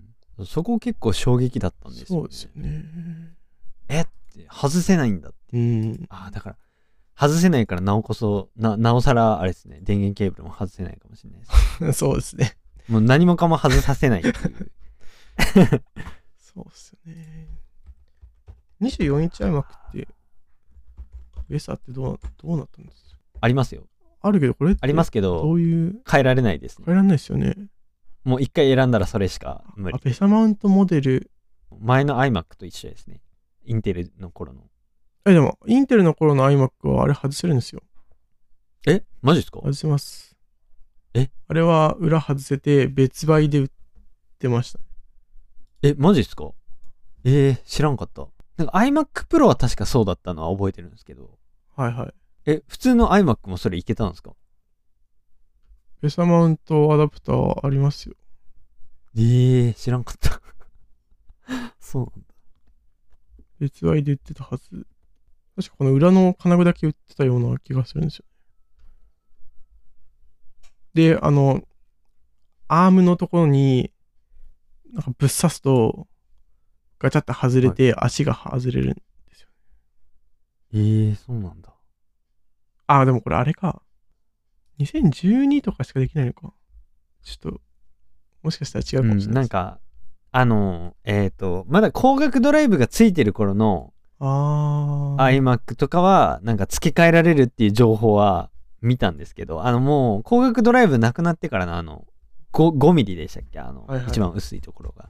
あれになってからはもうなんかあ、一回スタンドを選んだら外せないし、一回ベザを選んだらスタンドに戻すことはできないっていうののだったんだけ、ど、iMac Pro だけはベザマウントアダプターキットっていうのが売ってて、確かスタンドがなんか抜けるかなんかみたいなのを聞いた覚えがありますね。実際に今も売ってますけど、Apple Store あります？のベザマウントアダプターキット for iMac Pro っていうのが売ってるんですけど、そうですね。ここはすごい、なんか気持ち悪い感じがしするので、うん。ここもね、モジュラーにしてくれればすごい気持ちいいのにっていう、プロディスプレイ XDR みたいに、まあ、パチパチ変えれるようにしてくれればすごい良かったんですけど、そうですね。うーん、やっぱコスト的な問題で、それはやめたってことなんですかね。あどうなんですかね。なんか、ロゴがここに置きたいからみたいな、そういう意味わかんない理由な気がしますけどね。この真ん中にロゴが置きたいから。なんか、見えもしない背面でそんなことしないでよって思いますうけど、ん。でもなんかありそうだなアップルだし。アップルだして。そうサンダーボルトディスプレイとかと似た感じで、なんか iMac と同じようなデザインじゃないですか。はい。なんで、それを周到したのかな、なんて踏踏襲したのかなって感じはするんですけど、うーん。確かこういうちょっと細かいところは気になるなという感じがしましたね。に。ですね。あとまあ、あれですね。結局お前、すあの、ディススタジオディスプレイと接続するときに、サンダーボルト使ってるやんっていう のが気になりましたね。うん。何のための MagSafe やねんっていう。そうです。MacBook に復活させた MagSafe は何の意味があったのかっていう。やっぱり充電だけですもんね。そうね MagSafe 君は。あれ。あれでデータ転送とかができ、まあでもあれでデータ転送できても困りますけどね。うん抜けやすいポートで。それはそれでまた困るんだけどパチッとか抜けたら困りますね。ですね。なんか SSD とか繋いでて、そうそうそう。データ転データ送中に。転送中にバチッとかで抜けて、おいってなりますからね。何しとんねんっていう。うん。ちょっと、そんな、よくわかんないんですよね。のくせになんか、うん W、前の WWDC2021 でしたっけ？あの、ん ?2021 か、の頃の、あの、セッションの Mac は全部 MagSafe、サードパーティーの MagSafe アダプターみたいなのつけてたりするので、うちょっとん。何がしたいのかちょっとよくわかんないんですけど、それもなんであそこであえてそれの映像を表に出してたのかもちょっと意図が不明なんですけど、うんあれも全部それでしたからね。Mac 使ってる人。ああ、じゃあもう意図的な匂わせですよ、意図的なのかそれも。そう。でも出てきたのはなんか劣化版 MagSafe みたいな、サードパーティーの方が上じゃんみたいな、ちょっとよくわかんないものが出てきたんで、うーん、ちょっとアップルが何をし考えてるのかわかんないんですけど、うん。そういうなんか、こう、ちょっこちょこ気になるところがあるなという感じがした発表会でしたね。ですね。あとはまあ、そう、MacBook、まあ、違う、Mac Pro にどうつながっていって、まあ、あと M2 にどうつながっていくのかっていうのが今後気になるなという感じでしたね。残すはなんか Mac Pro そうですね。ですみたいな。Mac Pro とまあ、でもなんかその話はまた今度みたいな感じですすごいなんか思わせぶりな 終わり方だったんで。まあピークですかそうですね。